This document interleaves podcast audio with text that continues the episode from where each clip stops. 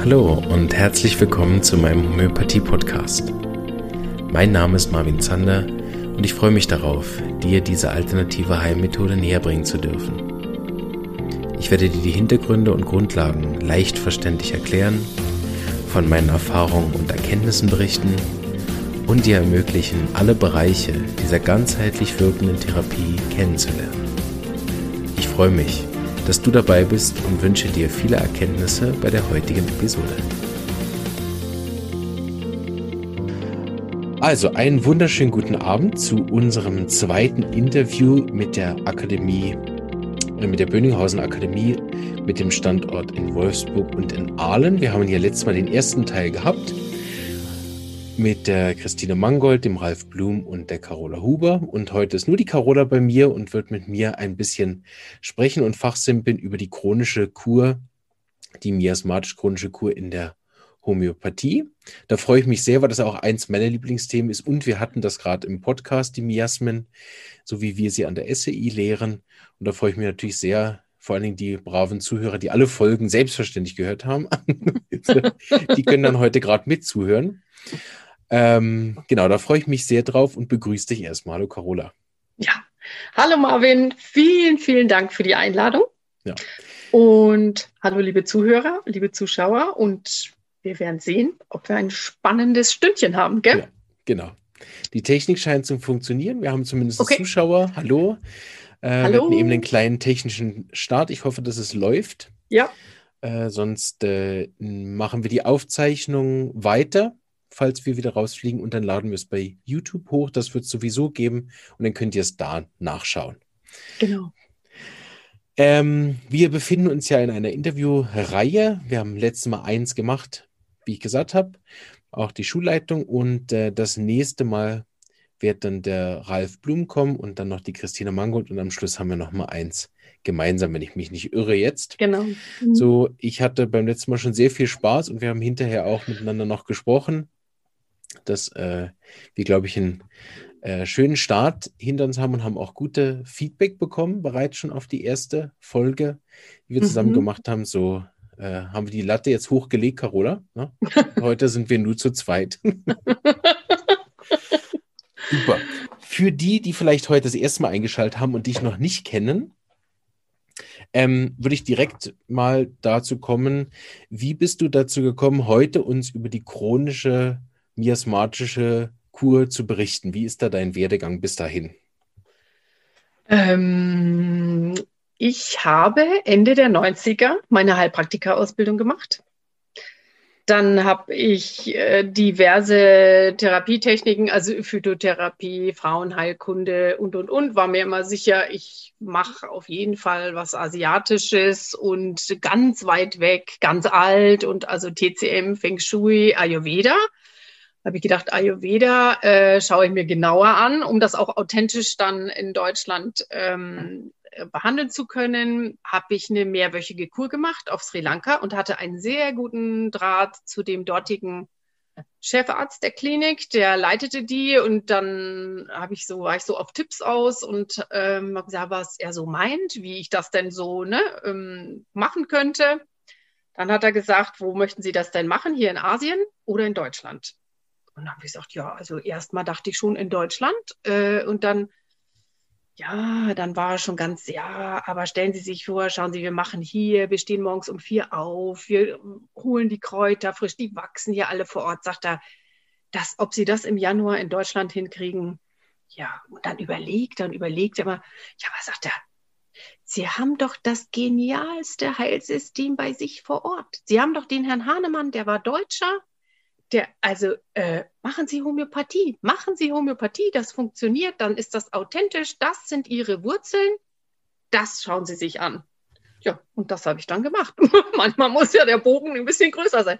Dann habe ich mich in eine Arzneimittel ähm, Vorlesung gesetzt und dann war es auch schon um mich geschehen. Also da war der Funke irgendwie dann gleich da. Dann habe ich gleich die erste Ausbildung gemacht nach Kent. Äh, und dann ähm, mit der Praxis begonnen, 2002 und habe die ersten Jahre festgestellt, ja, das funktioniert nach der Kent-Methode und die Beschwerden werden besser bei den meisten Leuten und kommen dann wieder, dann werden sie wieder besser und kommen dann wieder. Und dann habe ich gedacht, mir ist das nicht nachhaltig genug. Ich möchte eigentlich was, was endgültig in der Tiefe heilt, sodass nicht alle drei, vier Monate die gleichen Beschwerden wiederkommen, mhm. sondern dass es endgültig etwas gibt, was die Grundgegebenheiten, um krank zu werden, so verändert, dass diese chronischen Anlagen in die in Richtung Gesundheit geführt werden können, sodass dieser Patient diese Krankheiten gar nicht mehr nötig hat. Mhm. Das war mein Ansinnen. Und dann hieß es immer, ja, das ist die Miasmatik, das ist die Miasmatik. Und wenn du die Miasmatik hieb- und stichfest lernen möchtest, musst du nach Wolfsburg. Also mhm. diese CVB-Akademie ist seit über 30 Jahren in Wolfsburg. Da kommen die Leute aus ganz Europa. Ähm, bei uns im Kurs saßen auch Spanier, Schweizer, Österreicher, alles, da war alles vertreten. Und es war tatsächlich so, ähm, dass es dort dann eine klare Methodik gab, ein klares Behandlungskonzept. Ein, und das kam mir sehr entgegen, ähm, ein strukturierter Behandlungsablauf und äh, nach ganz klaren Regeln. Also ein ganz massives Fundament und eine klare Methodik. Und was dort gelehrt wird, ist die antimiasmatische chronische Kur. Das mhm. ist dann die Homöopathik. Da meint immer jeder, das ist ein Schreibfehler, wenn hinten ein K dran hängt. Die Homöopathiker sind die, die eben die Miasmatik anwenden. Und ehrlich gesagt, ich, das sind ja jetzt fast 20 Jahre. Ich mache das jeden Tag. Ich mache keine andere Therapieform. Und ich kann nur sagen, das funktioniert. Und mein Anliegen, über dieses Thema zu sprechen, ist, dass ich immer wieder feststelle, dass das sehr wenig bekannt ist. Mhm. Es ist sehr wenig bekannt, dass die Homöopathie ein, ein absolutes Heilsystem ist für jegliche Form von Krankheit. Mhm. Dass es immer lohnenswert ist. Es ist immer eine Chance mehr in Richtung Gesundheit mhm. zu kommen. Die kann ich nutzen oder ich kann sie nicht nutzen.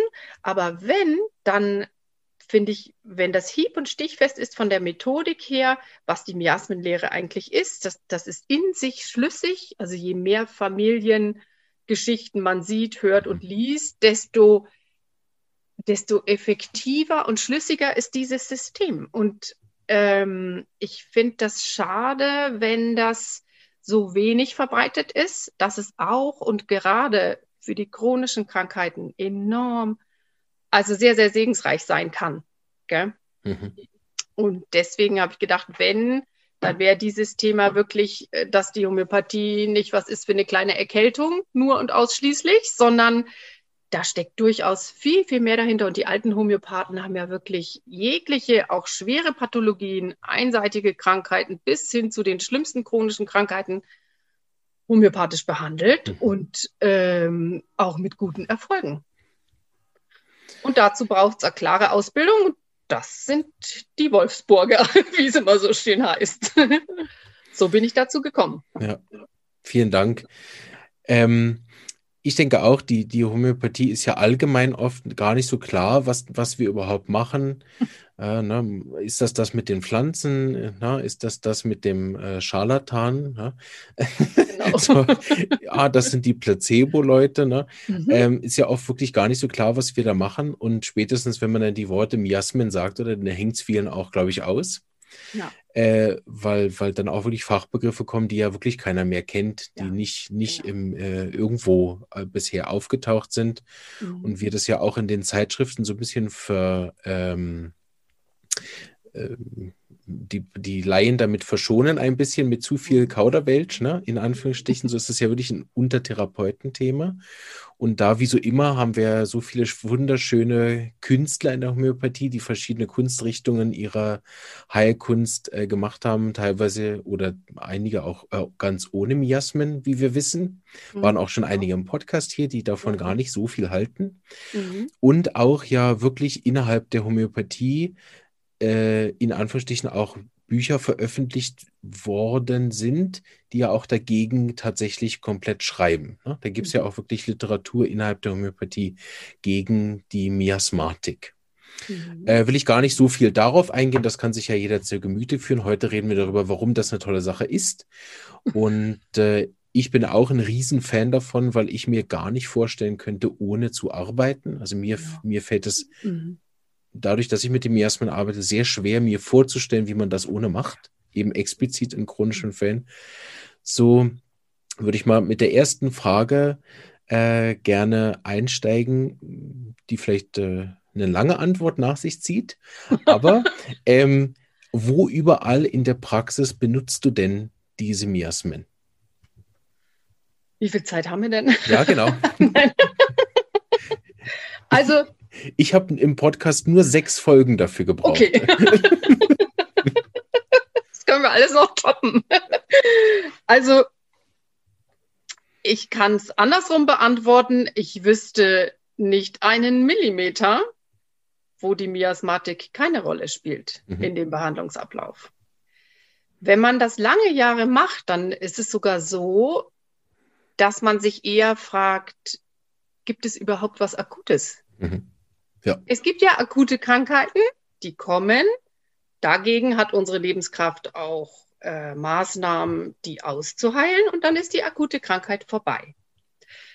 Aber wenn ich durch die miasmatische Brille gucke und diesen Filter praktisch anwende, dann ist es eigentlich in, in den meisten Fällen so, dass die meisten Krankheiten auf chronischen Gesundheitsstörungen fußen. Das heißt, der Boden, das Terrain, das kranke Terrain, was der, was jeder von uns mitbringt, äh, aus der Familiengeschichte ja oft oder sich noch erwirbt im Laufe des Lebens, das ist das, worauf die Krankheiten wachsen. Und somit äh, kannst du sagen, auch akute Erkrankungen, die dann oft für den Patienten akut sind, also so ich habe immer wieder ähm, Bronchitis, ich habe immer, das ist ja oft nur eine Ausdrucksform, wie so ein Erleichterungsventil der Lebenskraft, um sich von den schweren chronischen Belastungen, die dieser Mensch mit sich rumschleppt, ähm, einfach entledigen zu können, wie so ein Vulkanausbruch, wie so eine akute Exazerbation heißt das ja dann und ähm, das beschwichtigt dann die eigentlichen Miasmen, die dahinter stehen. So ist es eigentlich gedacht. Das ist praktisch ein Heilungsversuch der Lebenskraft. Es hat ja auch alles seinen Sinn. Aber letztendlich ist das gar nicht so akut, sondern das fußt immer wieder auf diesem chronischen Boden. Und wenn man es schafft, das ist eben das Ziel der antimiasmatischen Kur, ist es, diese chronischen Grundbedingungen in Richtung Heilung, in Richtung Gesundheit zu bringen, so dass dieser Mensch sowohl seine akuten als auch seine chronischen Beschwerden gar nicht mehr nötig hat. Mhm. Wenn der Boden gesundet ist, dann habe ich praktisch keine Angriffsfläche mehr für krankhafte Einflüsse. Ganz wenig nur noch. Ja. Und das ist auch so. Das dauert zwar, Mhm. Natürlich äh, dauert das. Das ist eine jahrelange Kur in den meisten Fällen. Und das sage ich den Patienten auch so. Also es ist ganz wichtig, dass die wissen, auf was sie sich einlassen. Mhm. Also das ist nicht so, ich gebe drei Kügelchen und dann war es das, sondern es geht von dem Berg, der, es fängt schon mit der Fallaufnahme an, da spricht der Ralf ja dann noch drüber, gell? der mhm. Herr Blume spricht noch über die chronische Fallaufnahme, die ist natürlich sehr, sehr aufwendig. Also bei mir auch gerne mal drei bis vier Stunden. Also das, ne, so dass wirklich das gesamte Leben, die gesamte Familiengeschichte, die Krankenchronologie der Ahnenreihe, alles, was so bekannt ist und auch die eigene, alles aufgezeichnet wird bis zum Stand heute. Mhm. Und dann macht man sich gemeinsam mit dem Patienten auf den Weg und geht Schicht für Schicht, wie so ein Schichtmodell eigentlich, ähm, trägt diese Belastung nach und nach ab und dann wird von den anfänglichen, lass es 20 Symptome gewesen sein, werden es dann im Laufe der Zeit immer weniger und immer weniger. Meine Aufgabe dabei ist eigentlich immer nur zu schauen, in regelmäßigen Abständen, passt das noch? Passt diese Arznei noch?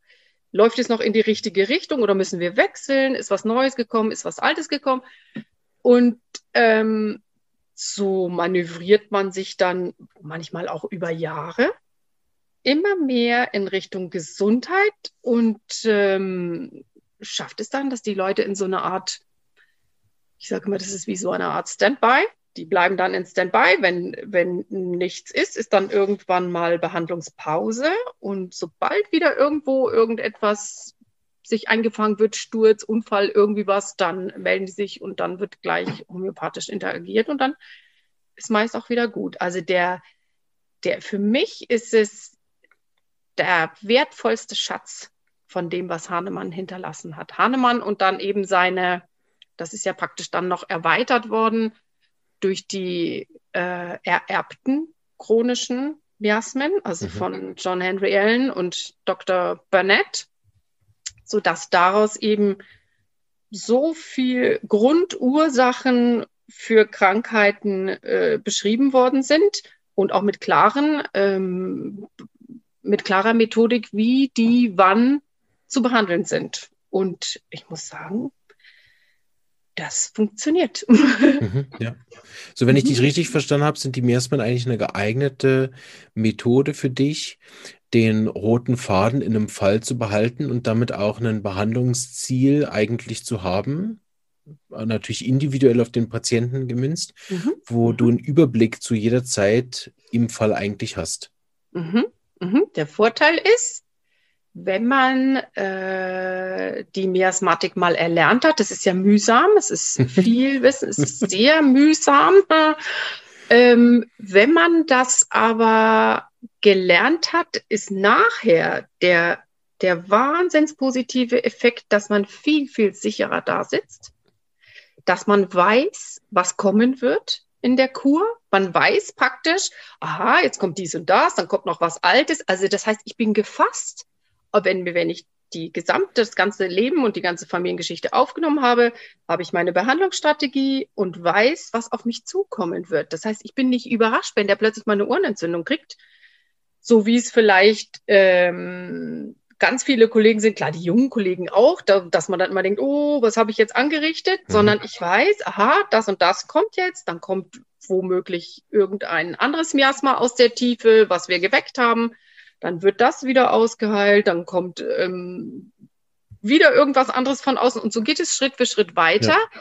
Ich sitze im Prinzip mit meinen Arzneien parat und warte auf den richtigen Zeitpunkt. Mhm. Das ist der Vorteil, ja. finde ich. und der Heilverlauf kann man sich dann so ein bisschen vorstellen wie eine Zwiebel, ne? Der Patient ja, kommt halt genau. mit so Zwiebelschichten, mhm. einerseits die vererbten Sachen, einerseits die erworbenen und dann arbeitet man sich im Prinzip mhm. durch diese Schichten und wenn man, genau. wenn die Schichten haben halt einen bestimmten Geruch ja. so, ne? oder Geschmack oder, oder Farbe, je nachdem, wie, mhm. wie man es dann halt mhm. sieht. Ne? Und dann sieht man, ah, jetzt sind wir bei dem und dem Miasma, ah, jetzt sind wir mhm. bei dem und dem Miasma. Mhm. Und dann, genau. wenn man seine Arzneien, so habe ich dich verstanden, dann auch gut kennt, die sozusagen mhm. wichtig sind, jetzt auf dieser Ebene zu behandeln, denn ähm, kann ich die dann gezielt einsetzen. Mhm. Ja. Mhm. Ich genau. finde das auch sehr spannend, wenn ich äh, Familienanamnese mache, dann habe ich das manchmal, dass ich dann gezielter auch nachfragen kann. Mhm. Na, genau. Also ja, mein genau. Opa hatte immer wiederkehrende das und das, ne?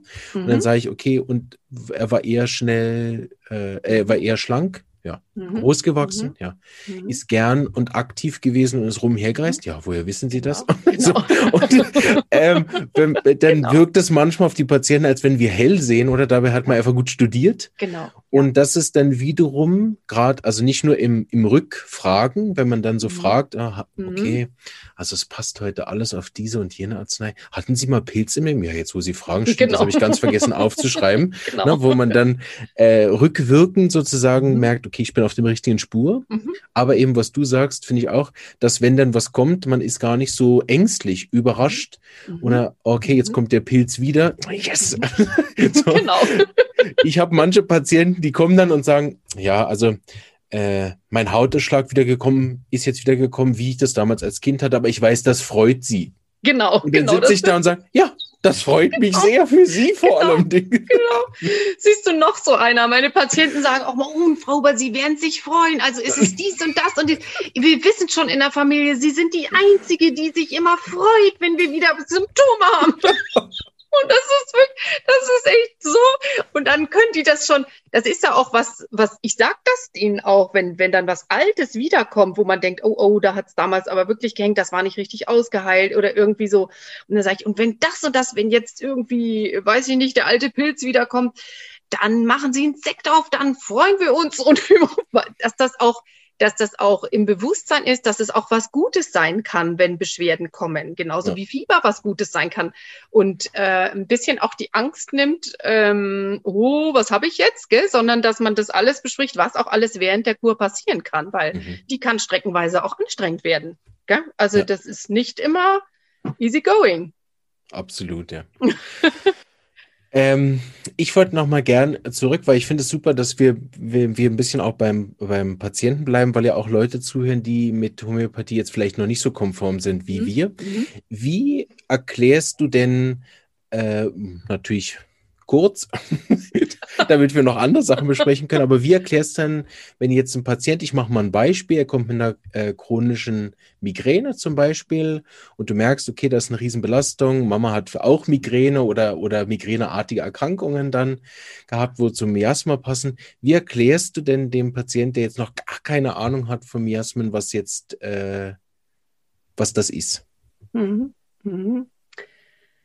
Also ich nehme immer ganz gerne, ähm, also die müssen bei mir äh, eine Vorbereitung machen, bevor sie kommen und das bringen sie alles dann zur Erstanamnese mit. Ich lasse mir mhm. das nicht vorher schicken, sondern mache das praktisch ad hoc. Und ähm, dann gehen wir ja die Familiengeschichte durch, dann gehen wir seine eigene Geschichte durch und dann habe ich ja immer ein Wasserglas oder so dastehen. Mhm.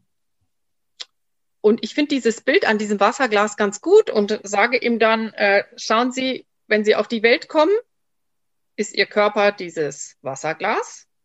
Und von Ihrer ganzen Familiengeschichte ist vielleicht unten schon ein bisschen was gefüllt. Mhm. Schauen Sie mal, dann haben Sie da, dann haben Sie da, weiß ich nicht, irgendwas gemacht, dann haben Sie dieses und jenes gekriegt, dann haben Sie das. Und im Laufe Ihres Lebens wurde dieses Glas immer voller und immer voller. Und jetzt ist die chronische Migräne da und vielleicht ja auch wahrscheinlich noch 15 andere Sachen. Ähm, und die Lebenskraft versucht sie ihr Leben lang gesund zu halten. Das ist ihre einzige Aufgabe. Und je mehr, je mehr sie jetzt, die meisten nehmen ja dann Schmerzmittel oder sonst irgendwo noch in dieses Glas schmeißen. Und je mehr dieser Kopfschmerz unterdrückt wird, zum Beispiel immer wieder und immer wieder, desto mehr wächst der Boden unten drunter und irgendwann läuft dieses Glas über. Da reicht vielleicht eine Kopfschmerztablette und dann ist die chronische Krankheit da. Mhm. Es muss gar nicht, es kann auch ein Hustenblocker sein, es kann, meistens ist ja auch ein grippaler Infekt vorher und dann geht es in eine andere Richtung. Und gerade wenn man weiß, wofür die Migräne steht, oder stehen kann. Ähm, ist das schon äh, etwas, was mh, mm, durchaus behandelbar äh, sein sollte? Das, die muss sich auch schnell bessern, weil einfach das viel zu anstrengend ist. Und ähm, ich finde, die brauchen schnelle Hilfe, damit sie eben nicht zu irgendwelchen anderen Mitteln greifen. Mhm. Und dass er erkennt, diese Migräne hat seinen Sinn, weil die ist praktisch auch wie so ein akuter Ausbruch, wo die Lebenskraft versucht anzuzeigen, äh, hier schau mal, ich mache wieder Migräne, möchte eigentlich eine bestimmte Arznei oder möchte sozusagen anzeigen, es stimmt was im Innern nicht, weswegen die, äh, die Migräne immer wieder kommt. Mhm. Ähm, und dann kommt man eben auch auf die Themen, wie gehe ich mit meinen Krankheiten um? Das mhm. ist ja dann eben das Grundsätzliche. Wie, wie gehe ich selber mit meinem Körper und mit Krankheit um? Und über diese Schiene und über das Glas versuchen wir dann, ja, oder über den Dampfkocher, der ist auch immer gern genommen. Also, dass der Dampfkocher auf dem Herd steht, der Deckel ist zu, die Platte ist an und die Migräne ist das Ventil, was nach oben aufgeht. Und je mehr er praktisch das immer wieder mit Schmerzmitteln betäubt oder unterdrückt, desto heißer wird der Topf, die Platte ist an, der Deckel ist zu und das wird, also die Krankheitslast, die er in dem Glas mit sich rumschleppt, wird immer, wächst immer noch mehr, noch mehr, noch mehr. Und deswegen ist es gut, die an der Wurzel zu packen und zu sehen, woher kommt die. Und dann darf sie auch gerne ausheilen. Auch gerne zuerst, weil die sehr einschränkend. und die meisten können das nachvollziehen. Entschuldige. Ja. Nein, genau. Super. Vielen Dank. Mhm. Ähm, sehr interessant, weil ich erkläre es äh, ein bisschen anders. Mhm. Also natürlich nicht inhaltlich, ist es dasselbe. Mhm. mhm. Ähm, aber ich hat mich jetzt sehr bereichert, weil das habe ich mir so noch nie äh, überlegt, wie, wie man das mit einem Wasserglas so gut darstellen kann, dass es auch bildlich ist. Deswegen weißt du, das hat, gut.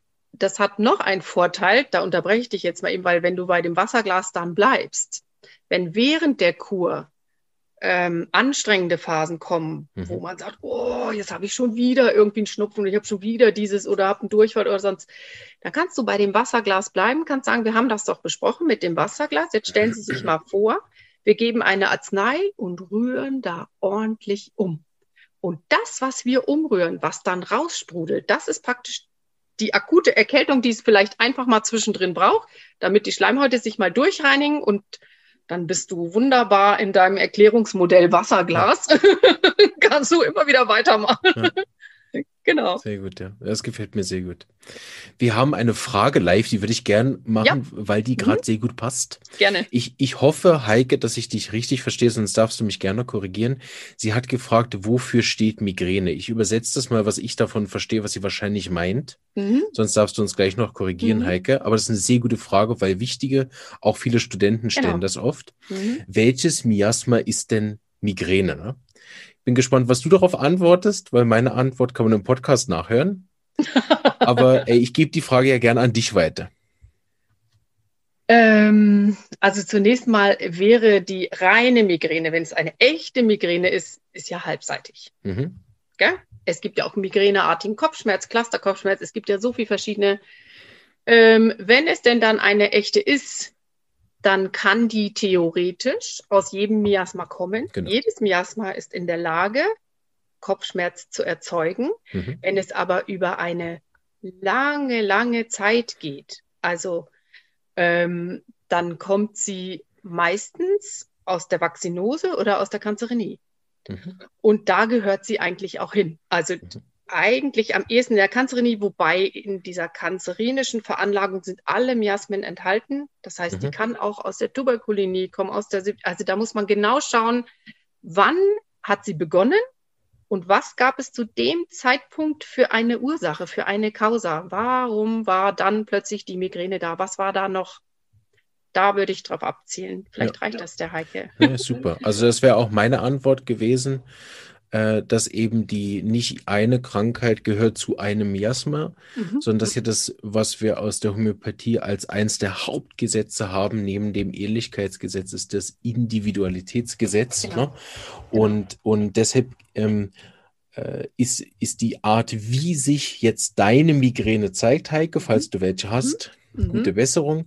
genau. ähm, äh, und alles Beste von uns, aber wie sie sich individuell zeigt, das macht nachher den Unterschied zu welchem Miasma gehört. Und, und äh, Carola hat einen ganz wichtigen Punkt dazu noch angesprochen, der auch sehr wichtig ist, nämlich wie der Verlauf ist. Ja, genau. Weil wenn das einmal im Leben vorkommt, ist es noch lange keine chronische Krankheit. Ne? Mhm, genau. Ähm, Super, vielen Dank. Äh, ihr dürft gerne Live-Fragen stellen, das habe ich ja. extrem gerne mhm. und bereichert uns beide, dass mhm. wir uns nicht. Mhm. Äh, ja, sie hat geschrieben, ja, vielen Dank. Das heißt, ich habe es richtig verstanden. Das freut mich. genau, ihr dürft gerne Fragen stellen, dann sind wir auch nicht hier so beide in unserer Bubble, wo mhm. wir beide wissen, worüber wir reden. Mhm. Fragt gerne auch gern mhm. noch. Ähm, Im Nachhinein, weil wenn im Nachhinein jemand das Video sieht, und Fragen hat. Ich leite die alle an Carola weiter ja. Oder wir machen, oder ich sage dann, du Carola, es sind so viele Fragen gekommen zu unserer Folge, du musst nochmal kommen. Ja, dann komme ich nochmal. genau. So genau. äh, gerne Fragen stellen. Ähm, ich würde gern äh, in, in unserem äh, Text noch ein bisschen weitermachen. Und zwar ähm, kannst du noch mal ein bisschen äh, mehr noch auf den Hintergrund eingehen, ähm, was, was du wichtig findest, dass der Patient weiß über diese äh, Entstehung von den Miasmen. Also nicht mhm. die theoretische, mhm. sondern die praktische. Also mhm. wie, wie fängt man sich so ein Miasma ein? Mhm. Genau, genau. Ähm, die ersten damals hatte ja Hahnemann schon benannt, gell? Psora, mhm. Psychose ähm, und Syphilis, äh, Syphilinie. Und das war für ihn auch das, was praktisch die krankheitserhaltende Ursache ist. Also er hat ja, oder es ist eigentlich heute so, dass ohne Psora keine Krankheit möglich ist. Das heißt, wir alle sind psorisch. Jeder ist psorisch, weil ohne Psora würden wir überhaupt nicht krank werden. Und da es das fast nicht gibt, ähm, haben wir alle die Psora mit dabei. Es gibt Miasmen, wobei Miasmen, also ich sage dann immer, ich erkläre das dann immer so, das Miasma ist eigentlich ein, ein, wie soll ich sagen, ein Reaktionsmuster, wie der Körper auf krankmachende Einflüsse reagiert. Und dieses Reaktionsmuster kann ich vererbt bekommen haben über meine Familiengeschichte. Das geht manchmal über Generationen. Da kann man dann genau sehen, es war immer wieder Magen-Darm, es war immer wieder Lunge, Bronchien. Es, je mehr Familiengeschichten man sich anschaut, manchmal ist ja wahnsinnig viel bekannt, manchmal weiß man nichts. In ganz vielen Familien wird über Krankheit überhaupt nicht gesprochen. Da bekommt man leere Blätter. Mhm. Bei uns ist alles in Ordnung. Mhm. Und beim Rausgehen, das muss ich echt einfügen, weil, also beim Rausgehen, Blanco, bei uns ist alles okay. Und beim Rausgehen nach der ganzen Anamnese, Tochter, Mutter, im Anziehen, Garderobe, Mantel, ja, hm, und wir telefonieren. Du hatte Tante Gretel nicht einen Hirntumor? Ja, du, ich glaube, die hatte einen Hirntumor. Und bis wir an der Tür waren, waren es vier Hirntumore von beiden Seiten.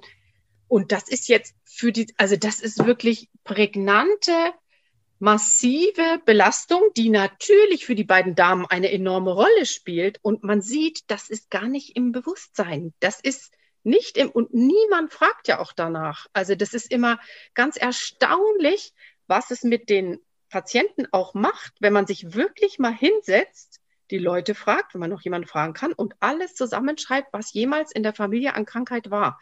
Die sind total erstaunt, was alles so und erklären sich dann Sachen schon selber. Ja, das ist ja gar kein Wunder, dass ich die Migräne habe. Die hatten ja alle Migräne. Guck mal hier, die drei Generationen vor mir auch schon. Und mh, mm, das heißt, ich kann einen Großteil vererbt bekommen haben. Ich kann mir aber auch äh, diese Miasmen, diese Reaktionsmuster, kann ich mir auch holen über Ansteckung, also erwerben im Laufe des Lebens. Ich kann, mh, mm, ähm, es gibt Kombinationen, ganz verschiedene Kombinationen, die sich dann auch noch über den Erbgang wieder verschmelzen und verbacken, sodass alle Miasmen untereinander ähm, unterschiedliche Dynamik haben. Also es gibt sehr, sehr schnell reaktive, dann gibt es welche, die sind ganz träge, da tut sich nur alle fünf Jahre mal was. Und äh, es gibt aber auch, also für uns an der CVB, ähm, wir nehmen praktisch die erweiterte Form, die praktisch noch äh, um die Tuberkulinie, die Vaccinose, die Kanzerinie noch erweitert ist als, ähm, als hereditär chronische Krankheitsursachen sozusagen. Ähm, und Iatrogen, also sozusagen von außen verursacht, äh, müsste man genau genommen auch noch dazu nehmen.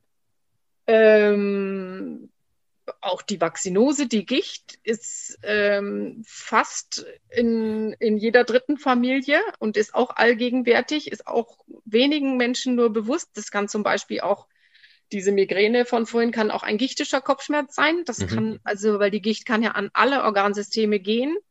Und ähm, also das ist sehr diffizil um Detail, aber wenn man dem Patienten sagt, ähm, schauen Sie mal, dies und dies und dies ist vielleicht alles schon in der Familie da gewesen. Diese Veranlagung haben Sie mitbekommen, damit kann jeder was anfangen.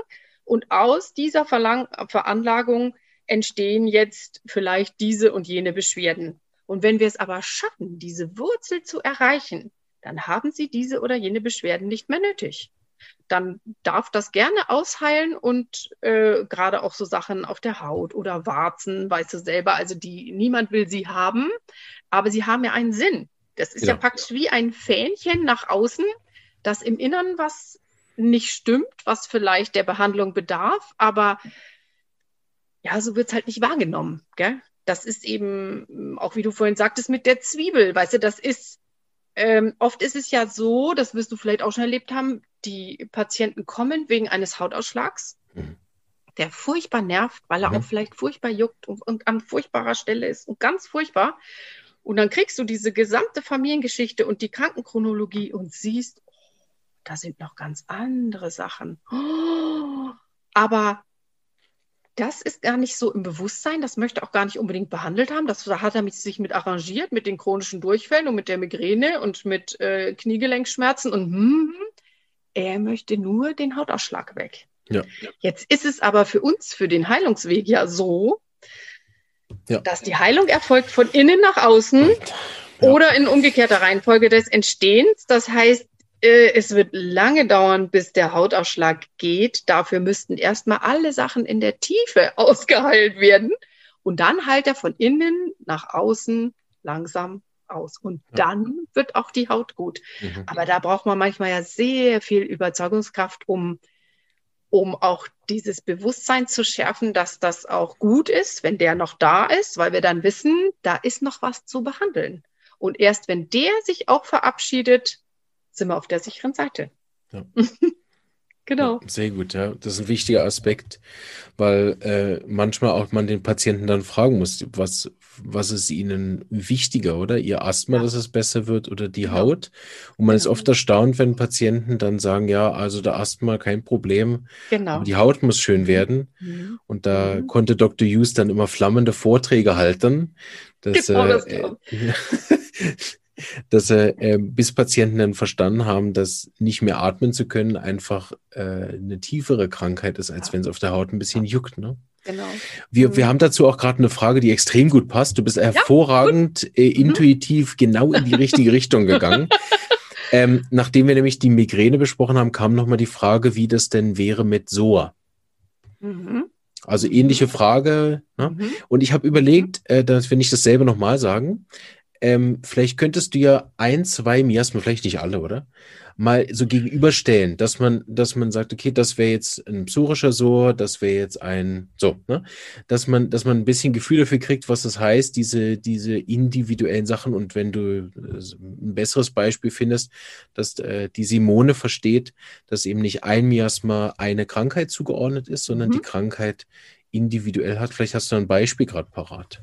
Mhm da möchte ich doch der Simone erstmal ganz grundsätzlich sagen, wir behandeln nicht den SOA.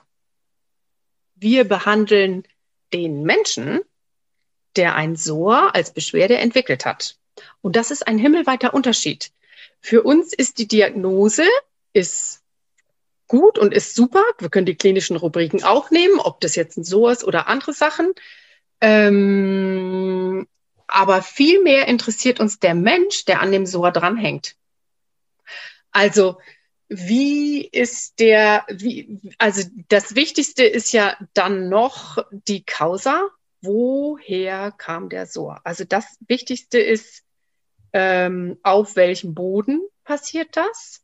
Wie ist, hm, ich sag mal, dieser Mensch gestrickt? Also der Tuberkuliniker ist eben der wo, wo, wo man sagt, ja, das ist so Harley Davidson, Sonnenbrille, ne, Verlangen zu reisen, immer unterwegs, fünf neue Jobs in acht Wochen, also so, ne, das ist so die Tuberkulini und die, ähm, die, die, ja, wen, ich möchte auch keinem zu nahe treten, aber wenn jetzt zum Beispiel die Zora äh, ne, mit ihrem Jucken und Jucken und dieses, hm, die Psoriker sind, haben ein ängstliches Gemüt, sind, ähm, haben natürlich oft ähm, Hautgeschichten, ähm, juckende Hautausschläge, ähm, muss aber auch gar nicht mehr der Hautausschlag da sein, es kann auch nur noch jucken. Und so ist es, ähm, der Psychotiker und äh, der äh, kanzeriner Mensch wird wieder ganz, ganz anders sein. Das führt auch hier zu weit, das so weit auszuführen. Ähm, aber wichtig ist, das Individuelle. Was gibt es außerhalb des SORS noch, was uns zu einer ganz fundierten Arzneiverschreibung führt? Der Dr. Burnett hat immer gesagt, auf drei Beinen steht der Stuhl.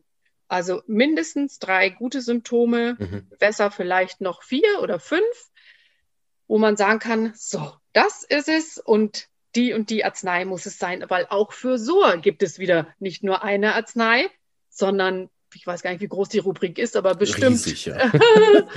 30, 40 Minimum. Ja. Und dann muss man eben sehen, ähm, was gibt es sonst noch und daraufhin wird dann verschrieben. Ja, super Antwort. ich mache gerade weiter mit einer Frage, weil es weiterhin in die Richtung geht. Ja. Und finde das super. Vielen Dank für die Frage. Ich, das ist großartig. Also Eva fragt, ähm, Also ist die Lungenerkrankung in Klammern Sarkoidose, ist ja jetzt schon nochmal ein Unterschied, welche Art von Lungenerkrankung, ja. wichtiger zu behandeln als der juckende Hautausschlag, weil dies bloß wieder eine erweiterte Krankheit ist? Fragezeichen. Also bei der Sarkoidose sind wir ja wirklich schon im chronischen Bereich. Genau. Gell? Und bei so, Angeborenen. Um, das ist schon ja, auch nochmal ein Unterschied. Ja, genau. Um eine Sarkoidose zu entwickeln. Muss ich mindestens tuberkulinisch sein oder kanzerinisch. Mhm. Das heißt, ich habe per se die anderen Miasmen auch alle irgendwo in der Schublade. Mhm. Also ich bin von Haus aus psorisch. Es muss bei den Vorfahren so gewesen sein, dass bei den Vorfahren mindestens einer dabei war, wo zwei Miasmen aktiv waren, plus eine Lungenentzündung, damit durch den Erbgang die ähm, Tuberkulini überhaupt entstehen kann. Die Grundlage wäre zum Beispiel eine Sarkoidose auszubilden. Bei der Kanzerinie wäre es noch komplizierter. Also es muss in der Familie schon viel Krankheitslast da sein, damit ich überhaupt, damit die Lebenskraft gezwungen ist, zu einer solchen Maßnahme zu greifen. Oft ist es dann auch so, dass vorher bestimmte Studi Stadien da waren, wenn es die Sarkoidose, es kann gut sein, dass vorher, ich weiß nicht, entweder äh, meistens ist ja dann so ähm, diverse Allergien, Heuschnupfen, sowas alles, dass das vielleicht schon da war. Oder diverse Ohrenentzündungen. Also alles, was auf tuberkulinischem Boden gut gedeiht. Oder ähm, Hautausschläge, Neurodermitis, die vorher alle, sagen wir mal, aus unserer Sicht unterdrückend behandelt wurden, damit die Lebenskraft sozusagen gezwungen ist, ähm, Sarkoidose auszubilden. Und wenn das alles bei der Patientin selber nicht war, kann das auch schon bei den Vorfahren gewesen sein, sodass ihr Glas, als sie auf die Welt kam, praktisch schon ziemlich voll war. Was ja nicht heißt, dass das ewig so bleiben muss und dass man das nicht abtragen kann. Aber da ist schon, wie soll ich sagen, da ist im Vergleich zu der Migräne vorhin, da ist schon mehr Schmackes hinter. Gell? Also da ist schon äh, mehr Wucht hinter. Ja. Aber lässt sich auch gut behandeln. Also von daher, ähm, ja. Genau. Und äh, das hat ja die Carola am Anfang schon gesagt. Das ist sicher, wenn man mit sowas kommt, ne, man hat eine Sarkoidose und einen juckenden Hautausschlag und eben wahrscheinlich noch mehr, was vielleicht parallel aktiv ist oder was vielleicht schon äh, gewesen ist, dann ist es meiner Erfahrung so, dass zwar die Therapie ähm, lange geht, bis tatsächlich eine eine, äh, eine Linderung einsetzt, wo man vielleicht dann sogar schon reden könnte von Heilung, weil 80, ja, 90 genau. Prozent wirklich mhm. auch besser geworden ist. Das mhm. geht lang. Aber die ersten Reaktionen treten ja nicht erst nach Jahren auf. Nein, das, genau. das darf man nicht mhm. falsch verstehen. Mhm. Und auch diese strenge Reihenfolge, das ist ja kein, wir sind ja keine Maschine. Also es kann gut sein, dass Teile der, der inneren Thematik, die zum Beispiel auch so durchaus psychisch sein kann. Ne, das ja. hat Carola ja schön gesagt, wir haben ja einen Mensch zu behandeln, nicht eine Lunge. so. Mhm, und genau. dass Symptome vom Mensch besser werden, äh, während parallel vielleicht Kleinigkeiten der Lunge besser werden und genau. über, übergreifend damit auch schon Sachen von der Haut sich dann genau. anfangen zu bessern. Genau. Mhm. Äh, genau.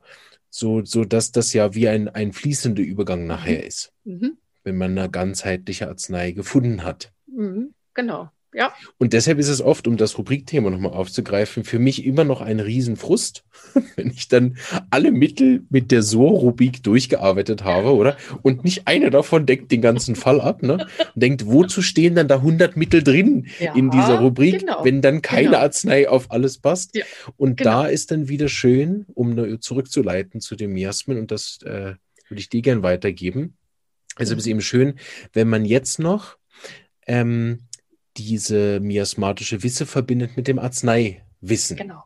Und genau. das wird ja sicher genau. auch dann der nächste Schritt sein. Ich denke, wenn ich das richtig in mhm. Erinnerung habe, im dritten Jahr, mhm. wenn man dann mhm. der erste mit dem zweiten verbindet. Wie macht ihr das? Mhm. Äh, noch zu dem, was du eben gesagt hast. Äh, ich sage den Patienten auch immer, es ist so, dass die Besserungszeiten sind meistens also die erste Besserung von den ganz gravierenden Symptomen, finde ich, sind meistens innerhalb des ersten halben Jahres muss es äh, deutlich besser werden vom Leidensdruck her. Ja. Und danach, dann geht es, und dann erträgt man das auch ja. leichter und besser. Ne? Das wollte ich nur noch sagen. Also halbes Jahr, sag ich mal, und dann muss es, die alten Homöopathen haben gesagt, die Heilung bedarf die Hälfte der Zeit, die die Krankheit bestanden hat. Da haben einige wirklich dann schlucken erstmal ein.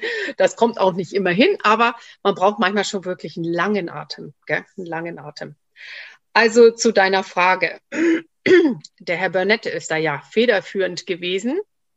Im dritten Jahr lernen die Studenten bei uns ähm, die ganzen schweren Pathologien, ganz, ganz viel chronische Fälle aus unseren Praxen ähm, und auch aus der alten Literatur, ähm, querbeet durch alle chronischen Krankheiten, auch Gemütskrankheiten, einseitige Krankheiten, weil das ist ja das große Thema ähm, gewesen, dass äh, auch Kent Fehlschläge hinnehmen musste, weil er ja die sechste Auflage des Organons gar nicht kannte und die LM-Potenzen nicht kannte. Und ähm, das wäre jetzt die Überleitung zu den Arzneien. Es gibt pro Arznei ein Wissen um die Wirktiefe. Es gibt Arzneien, die sind amiasmatisch, das heißt, die haben keinen Einfluss auf das tiefer liegende Miasma. Die sind einfach nur akut, die sind auch wunderbar und auch wichtig. Das sind die meisten Akutarzneien, würden aber für die Heilung des zugrunde liegenden Miasmas praktisch ähm, vorübergehend für diese Ausbrüche helfen, aber nicht in der Tiefe. Und die großen antimiasmatischen Arzneien sind eigentlich äh, recht klar benannt. Die sind auch alle in den Büchern ja drin, welche Arznei auf welches Miasma wirklich heilend wirken kann. Und wenn ich diesen Haltepunkt kenne, diese Wirktiefe der Arzneien, dann kommen automatisch nach bei praktisch bei der Fallanalyse ganz, ganz viele Arzneien überhaupt nicht in Betracht, weil die die Tiefe gar nicht hätten, wo ich hin möchte mit meiner Arzneikraft. Das heißt, ähm, letztendlich, wenn ich die Miasmatik erlernt habe, ist es insofern auch leichter, hinterher die Arzneiauswahl zu treffen, weil ich ja zusätzliche Kause habe durch diese Miasmen zu dem, was der Patient bietet, habe ich praktisch noch die eigentliche Wurzel, wo ich hin müsste. Und dafür muss meine Arznei gut sein. Dafür muss die Wirkung ausreichen. Es muss praktisch eine Arznei sein, die in der Tiefe zum Beispiel in der Lage ist, eine Sarkoidose zu erzeugen oder respektive ausheilen zu können. das wird kein kleines Blümchen sein. Das muss schon ein bisschen mehr Pfeffer haben. also, und von daher ist die Arzneiwahl nachher eigentlich leichter. Leichter mhm. als ohne das miasmatische Korrekt. Ja.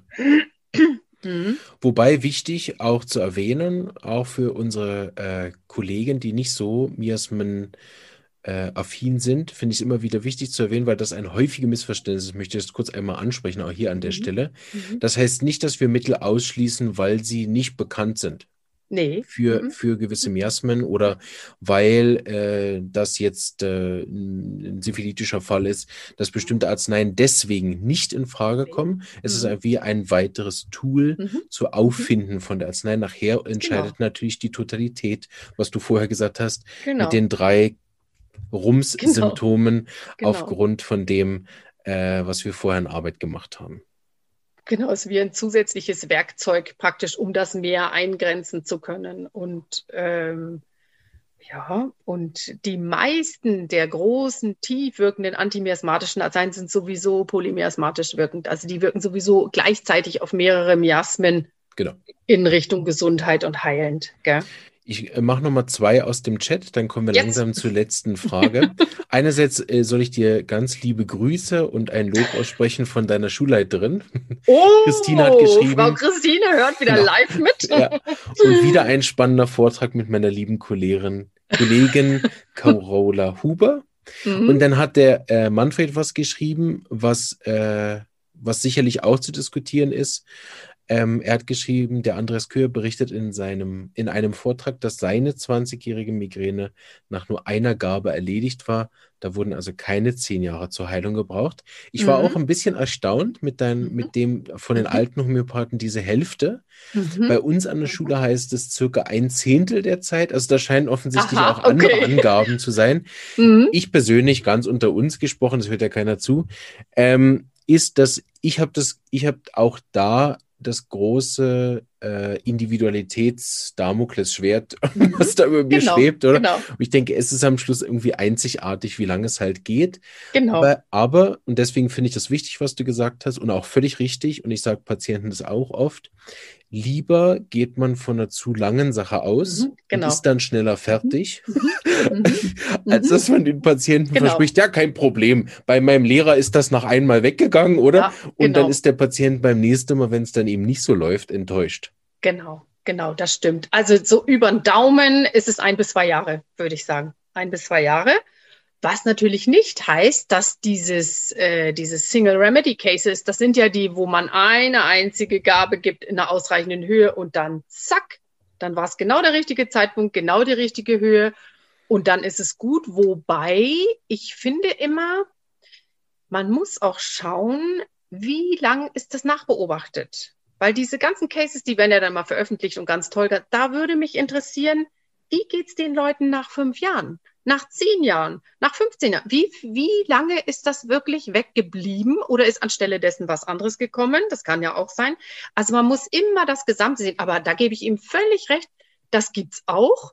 Ähm, haben ja wir auch schon erlebt, also dass du wirklich äh, ne, wie ja. so ein Volltreffer und Manchmal ist es so. Und das ist natürlich genial. Aber mit dieser Erwartungshaltung äh, möchte ich die Leute gar nicht in die Praxis äh, ziehen, ja. weil das ist nicht immer so. Manchmal ja. ist es harte Arbeit und manchmal geht es wirklich wie geschwind, weil letztendlich ist es ja ähm, auch die Heilung ist immer individuell und es ist auch ähm, bisschen davon abhängig, wie, wie, also letztendlich wenn es die Lebenskraft selber macht, ist es unsere eigene Selbstheilungskraft, die uns auch wieder gesund macht. Und manchmal braucht die Lebenskraft nur einen kleinen, wie so einen kleinen Hinweis. Krankheit ist was Dynamisches. Das heißt, die Arznei, die in der Lage ist, Krankheit zu heilen, muss auch dynamisch sein. Es mhm. geht nicht anders. Und das sind eben die Naturgesetze. Und ähm, deswegen funktioniert das ja auch allen Skeptikern zum Trotze. Also, aber ähm, das sind einfach die Naturgesetze, die wirken. Und wie er sagt, es kann manchmal extrem schnell gehen. Da wäre mir aber recht, wenn ich da wüsste, wie geht's dem nach fünf Jahren? Ist die Migräne immer noch weg? Oder ist dann, ne? Da muss man das Gesamte sehen. Aber sowas ist natürlich toll. Sowas gibt's ja. auch, genau. Und du hast es ja am Anfang, ganz zu Anfang erwähnt, das möchte ich nochmal aufgreifen, weil es an der Stelle auch nochmal ganz wichtig ist. Es ist natürlich eins, ein Symptom wegzumachen, auch wenn es in die richtige Richtung weggeht, oder? Ja.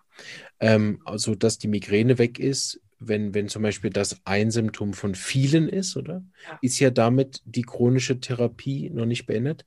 Mhm. Und was du ganz am Anfang gesagt hast, ist ja das Miasma im Prinzip lindern, auf diesen Standby-Modus zu setzen. Mhm. Mhm. Das ist natürlich auch nochmal etwas anderes, was, weil wir das ja, wie du auch richtig schon gesagt hast, ja nicht von dem Symptom abhängig machen, genau. sondern eben ja. exakt von dem Verlauf, mhm. den wir bisher genau. hatten. Genau. Ich möchte gerne überleiten zu, zum Abschlussfrage oder Abschlussthema, was wir noch besprechen. Ja. Und zwar, was ich an den Miasmen so besonders finde eigentlich, ist, dass ich es an meiner eigenen Krankheitsgeschichte und den eigenen Mitteln, die ich bekommen habe, so gut nachvollziehen kann. Also wenn ich dran denke, wie ich gestartet bin ähm, als, als Mensch sozusagen und wie ich äh, mit jedem Mittel immer ein bisschen gesünder geworden ja. bin, wie ich immer ähm, bestimmte Symptome sind weggegangen, dafür sind andere gekommen. Also wenn ich das wie nachvollziehen kann, wenn ich jetzt zurückschaue auf meine äh, Behandlung, die mit ein Jahr begonnen hat. Also sie ist ja auch schon 30 Jahre plus, ne? mhm. ähm, wo ich denke, ja, okay, ich habe zwar nicht so viele Mittel bekommen, aber ja doch einige. Mhm. Dann mhm. finde ich es auch für mich noch ähm, nachvollziehbar, diese Miasmatik, weil ich sie selber eben nachvollziehen kann. Wie, wie wichtig findest du, dass man da seine eigene Erfahrung mitgemacht hat? Oh, es gibt nichts, was das ersetzt gar nichts. Und das ist ein ganz wichtiger Punkt. Also wir erleben das ja immer wieder. Ich habe auch im Bekanntenkreis viele Kollegen, also wo ich seit Jahren predige, wenn ihr etwas verkauft. Ich kann ja nur etwas erkennen, was ich kenne. Das heißt, ich erkenne beim Patienten nur die Dinge, die ich persönlich auch kenne, entweder von mir selbst oder von irgendwelchen äh, Therapien, von eigenen Kuren. Und ähm, diese Persönlichkeitsentwicklung im Laufe der ganzen Jahre, um die eigenen Baustellen sozusagen äh, gut behandeln zu können, ist immens wichtig. Wenn ich authentisch über Jahre auch die antimiasmatische Kur mache und merke, wie das funktioniert und merke auch die Höhen und Tiefen, auch die Phasen, die vielleicht nicht so angenehm sind, dann kann ich das, dann kann ich mit dem Patienten ganz anders mitgehen und verstehe, wo er durchgeht. Das heißt, ähm, kann ihn aber auch ermuntern sagen, pass ja auf, dieses Tief geht auch zu Ende und danach sind sie wie Phönix aus der Asche. Und weil man weiß, es ist so und es gibt viele Kollegen, die das natürlich machen, die das auch erkennen. Es gibt aber auch einige, die machen selber die Kur nicht und wenden sie aber bei den Patienten an. Da gibt es ja auch in anderen Therapierichtungen, da möchte ich jetzt gar nicht uns nur, sondern gibt es ja selber auch, die das selber. Und das ehrlich gesagt, das kann ich gar nicht nachvollziehen. Also ich finde, es ist absolut authentisch, selber die Kur mh, hm, zu machen, um das am eigenen Leib auch zu spüren. Und diese Erfahrung kann ich ganz anders vermitteln, als wenn ich das nur aus Büchern lese. Ja. Und deswegen, also ich lebe das seit Jahrzehnten und kann nur sagen, äh, diese Begeisterung, dieser Funke, das muss überspringen und ähm, was, ich finde, es ist unabdingbar, die eigene Kur, damit ich eben erkenne, was ich kenne. genau. genau. Wenn ich früher ein Problem hatte, habe ich eine eitrige Angina bekommen. Dann mhm. hatte ich eine Phase, da habe ich ein bisschen trockenen Reizhusten bekommen. Dann hatte ich eine Phase, da hatte ich nur noch ein bisschen Magenbrennen. Und jetzt habe ich eine mhm. Phase, da merke ich einfach, ich werde ein bisschen unruhig. Also Aber du hast immer noch deinen trockenen Husten, hast du in einem Podcast gesagt. Ja, du hast immer noch deinen trockenen Husten. Seit, seit letztem Jahr ist auch der nicht mehr gekommen. Ah, okay. da war das ein Alter. genau. Genau. Aber stimmt ja. Äh, vorletztes Jahr und vielleicht, ja, also vorletztes Jahr auf jeden Fall, da war ich sehr geplagt noch mit dem. Mhm. Aber wenn ich das eben dann vergleiche mit, mhm. mit dem, wie ich früher krank war, dann ist das halt eben ja. diese Veränderung genau. des genau. miasmatischen Bodens nachher. Und ja. das ist einfach schön genau. Nachzuvollziehen. Vor allem, wenn man und, natürlich die Arzneien weiß, die man gekriegt hat. Genau. Und zum Abschluss vielleicht, es ist die beste Altersvorsorge, die man mhm, nur machen genau. kann. Weil Der wenn dieses Glas, ja wenn dieses Glas wieder Schicht für Schicht immer leerer wird, dann habe ich im Alter gar nicht die Angst, irgendwelche schweren chronischen Krankheiten kriegen zu müssen, weil ja alles wunderbar sozusagen abgetragen ist. Das heißt, äh, es bleibt wenig Last übrig fürs Alter und die beste ja. Altersvorsorge, gell? genau. Ich würde doch gerne noch eine Frage stellen, weil ja. ich das sehr wichtig finde. Ähm, jetzt ganz praktisch auch aus meiner Praxis selbstverständlich erkläre ich das den Patienten auch. So, mhm. ne? mit, mit meinem Bild und so weiter ist nicht wichtig. Ich habe aber oft Mühe, sobald es den Patienten deutlich besser geht, mhm. dass sie die Kur fortsetzen und beenden. Und ich, mhm. weil du das nämlich gerade sagst, ich habe dann im Alter keine chronischen Krankheiten mehr. Mir ist es jetzt ein paar Mal passiert, dass Leute dann vier, fünf Jahre nicht gekommen sind. Mhm. Und dann sind sie gekommen mit einem schweren Zustand. Mhm. Und wenn ich dann meine Karte anschaue, dann sehe ich, sie haben mittendrin aufgehört. Ja, genau. Und ich konnte das gar genau. nicht wie mhm. fertig machen oder ich habe äh, Patienten von anderen übernommen, weil ich ja noch ja. gar nicht so lange in Praxis bin, wo ich genau. sehe, die genau. waren jetzt lang nicht und kommen jetzt mit so einem schweren Ereignis wieder. Ja haben vielleicht auch zwischendurch wieder Sachen unterdrückt und so. Mhm. Wie schafft, also gelingt dir ja wahrscheinlich auch nicht bei jedem, aber wie schaffst du es, dass der Patient wirklich versteht, dass es notwendig ist, vielleicht auch nochmal einmal im Jahr zu kommen oder alle zwei mhm. Jahre mal wieder zu kommen, genau. mal wieder, hallo, du, was hattest du in den letzten zwei Jahren? Ja, ich hätte wieder das und das. Oh, okay, wäre gut, mhm. wir geben mal wieder was. Wie, wie erklärst du es dem Patienten, dass sie verstehen, obwohl es mir gut geht, muss ich mhm. zum Arzt? Mhm. Genau, Genau, da hast du völlig recht. Das ist manchmal sehr, sehr mühsam. Gell? Also es gibt ganz viele, die verstehen das wunderbar. Die sagen, ja, Frau Huber und ich oder ich kriege einmal im Jahr irgendwie Urlaubskarte, alles noch bestens. Und Frau Huber, wie geht's Ihnen denn? Äh, das, das ist, das sind noch die leichten.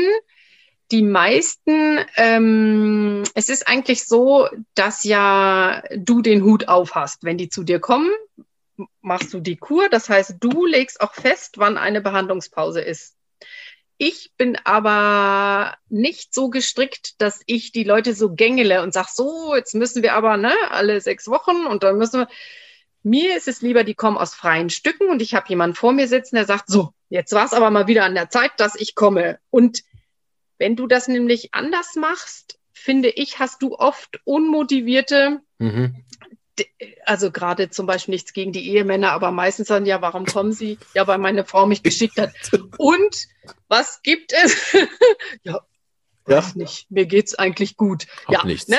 Ja. Auch schön, aber ähm, man muss den Leuten immer wieder erklären, erklären, erklären. Und selbst wenn es jetzt, ich sage dann immer, genießen Sie die beschwerdefreie Phase, genießen Sie das und ähm, trotzdem geben wir jetzt, hm, hm, hm, um das Ganze sozusagen, um das wie zu stabilisieren, um den gesamten Zustand zu stabilisieren. Und ich sage auch am Anfang, so, obwohl wir jetzt, sagen wir mal, Mm, den, den fünf Jahre bestehenden Durchfall weg haben. Das ist wunderbar, aber das ist noch nicht stabil. Das ist noch nicht, wir müssen noch ein bisschen nacharbeiten und nacharbeiten und nacharbeiten.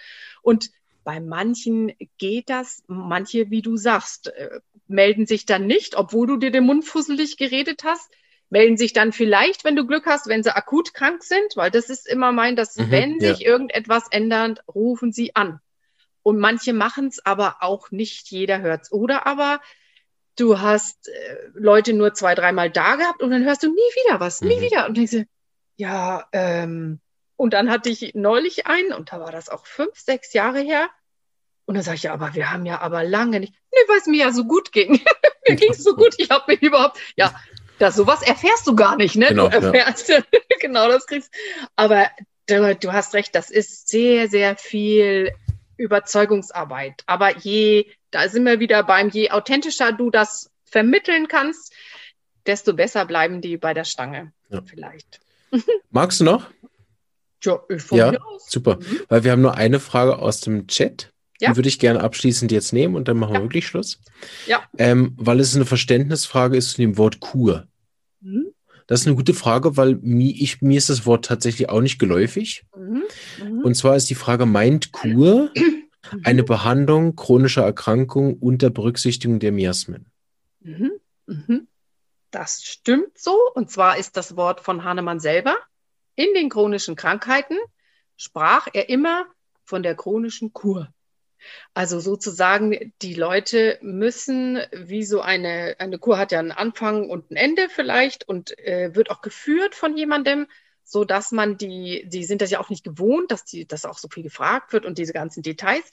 Ähm, und Hahnemann selber sprach immer, dass nur die chronische Kur, also sozusagen dieses immer wieder Behandeln der derzeitigen Symptomlage, die sich ja immer wieder ändert im Lauf der Kur, so lange, bis wir, sagen wir mal, nachher entweder gar keine Beschwerden mehr haben oder noch ein, zwei und dann ist die Kur soweit stabil durch und der Gesundheitszustand schnellstmöglich hoffentlich hergestellt. Das meint Kur. Wie eine Super. Kur, so wie wir es auch verstehen. Genau. Super. Vielen Dank. Carola, wenn du magst, darfst du noch ein paar Abschlussworte sagen zu deinem tollen, tollen äh, Interview-Vortrag, was wir hatten. Hier ist mir super viel Spaß gemacht. ja. Aber dir gehören die Abschlussworte.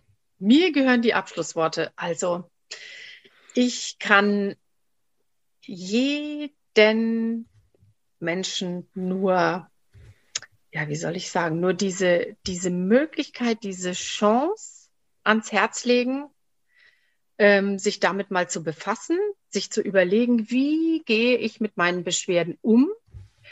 Gibt es vielleicht Abhilfe, auch gerade in den Fällen, wo immer die Umgebung sagt, ähm, nee, nee, da kann man eh nichts mehr machen, das ist austherapiert. Es gibt immer eine Chance. Immer. Egal, wie der Fall auch liegt, es gibt immer eine Chance. Und entweder man nutzt sie es ist immer eine Chance mehr. Und wenn ich sie nicht nutze, das kennst du auch, du sagst das fünf Leuten, wie toll die Miasmatik ist. Zwei sagen, ach gell, da ist doch nichts drin. Äh, zwei sagen, ja, mh, hm, klingt gar nicht schlecht und einer kommt. Gell? Also das ist, das ist auch individuell, aber ich kann es wirklich jedem nur ans Herz legen, was für ein Wahnsinnspotenzial da drin steckt. Und das finde ich so toll, dass wir das hier bei dir verbreiten können, damit das mehr und mehr Menschen auch wirklich ähm, erfahren dürfen. Vielen Dank. Ja.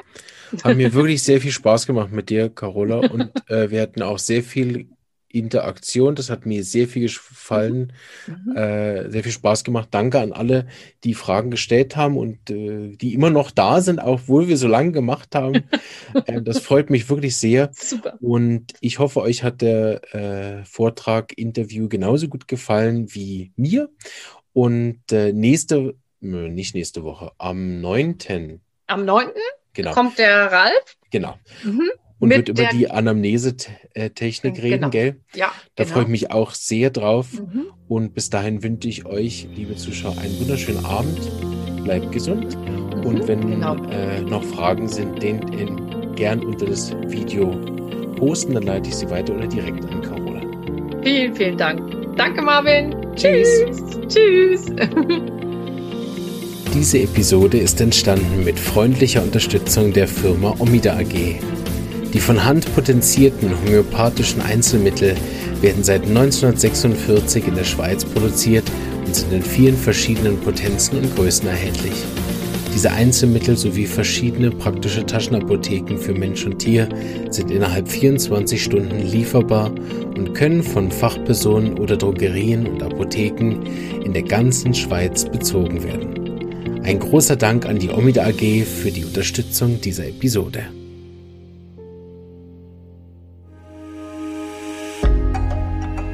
Wenn dir diese Episode gefallen hat und du den Podcast auch unterstützen möchtest, freue ich mich, wenn du ihn persönlich weiterempfiehlst und so auch anderen ermöglicht, sich über diese wunderbare Heilmethode kostenlos zu informieren.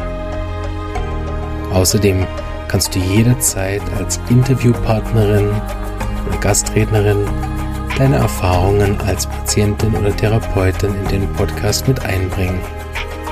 Oder deine Wunschthemen an mich schicken, damit es auch über dein Thema bald eine Episode gibt.